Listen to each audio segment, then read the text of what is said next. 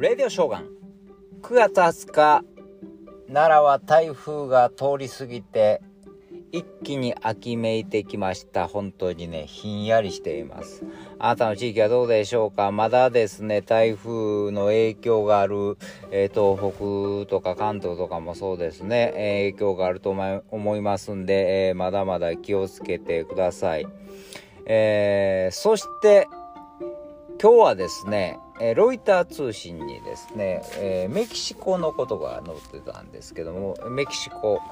関係ないような感じなんですけどこれちょっとこの記事を読んでるとああれ？日本もひょっとしてと思ってちょっと今日は紹介したいなと思います。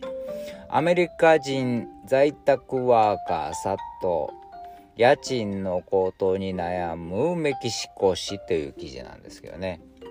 まあ、メキシコのですね、市内にはですね、えー、市内にあるまあカフェとか、えー、公園とか民泊施設に世界各国から訪問客が流れ込んでいる。まあ、リモートワーカーという人たちですね。2022年200万人近い外国人がメキシコ市国際空港に到着した。短期の、えー、賃貸物件は44%増加した。需要が増えたんですね。えー、それはなぜか、えー、あるアメリカ人はドルドルで稼いでペソで消費できれば非常に有利だ。実質的に収入が3倍になるのだから。って言うてるんですよね。まさにこれですよね。えー、この人たちはですね、まあ、あの、パソコンさえあれば、もうどこで仕事したって一緒やという人たちですから、まあ、しゅ、えー、支払われ、あの、えー、収入がですね、ドルで支払、支払、支払われていればですね、えー、そのドルをペソに変えたら3倍になる。ね。ほんだまあ同じもまあまあまあ同じものが 3,、えー、3分の1で買えるわけですよね。すごいですよね。アメリカの3分の1で買えるわけやから。そらみんなこっち来ますよね。うん。そういうことです。あんだらもうあ地元も潤ってええやんと思いますよね。私たちもインバウンドで。まあまあ、えー、観光客来てくれたらその観光業の人潤ってええやんと思いますよね。思思うねんけれども。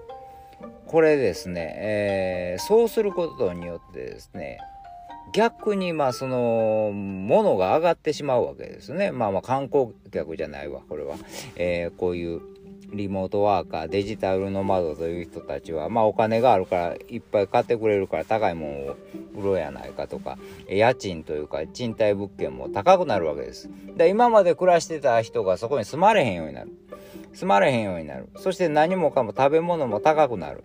じゃあそこから離れていくしかないとかなってくるとですね、これはなんか違う感じですよね。え実質だからそこで、えー、外国人客に対して、えー、賃貸物件を貸してるようなオーナー、えー、オーナーはお金がいっぱいね、収入があるけれども、え、これね、メキシコの労働者の平均の時給がなんと380円。これ私何十年前初めてバイトしてた時かな。380円で皿洗いやったことあるきつかったしね。まあ当時でもめっちゃ「えー、嘘やん。そんな380円ありえへんで」と言われたの。違います。今ですよ。メキシコは。ね。大変なんですよ。そう。これはやっぱこうものすごいこう格差。ね。13倍ぐらいあるらしいですね、えー、こう貧富の差というかねこう高額所得者と。ねそれはどうなんかなと思うんですよね。これを聞いてるとねなんかこうメキシコの話やけど日本の今円安いでしょ？ね。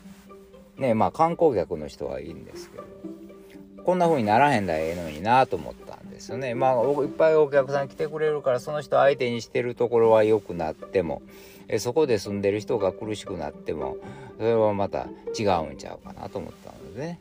うん。ねえそれにしても何がいいかわからんですよね。だからこういうデジタルの窓という人たちが、えー、地元経済に与える、えー、影響っていうのはまた観光客とはちょっと違うみたいですね。長期滞在するからね。その人たちの生活に合わせたものとかがねなってくるからね。まあでもまあまあまあでもそこはなんとかうまく考えていかないとしょうがないかなほんま。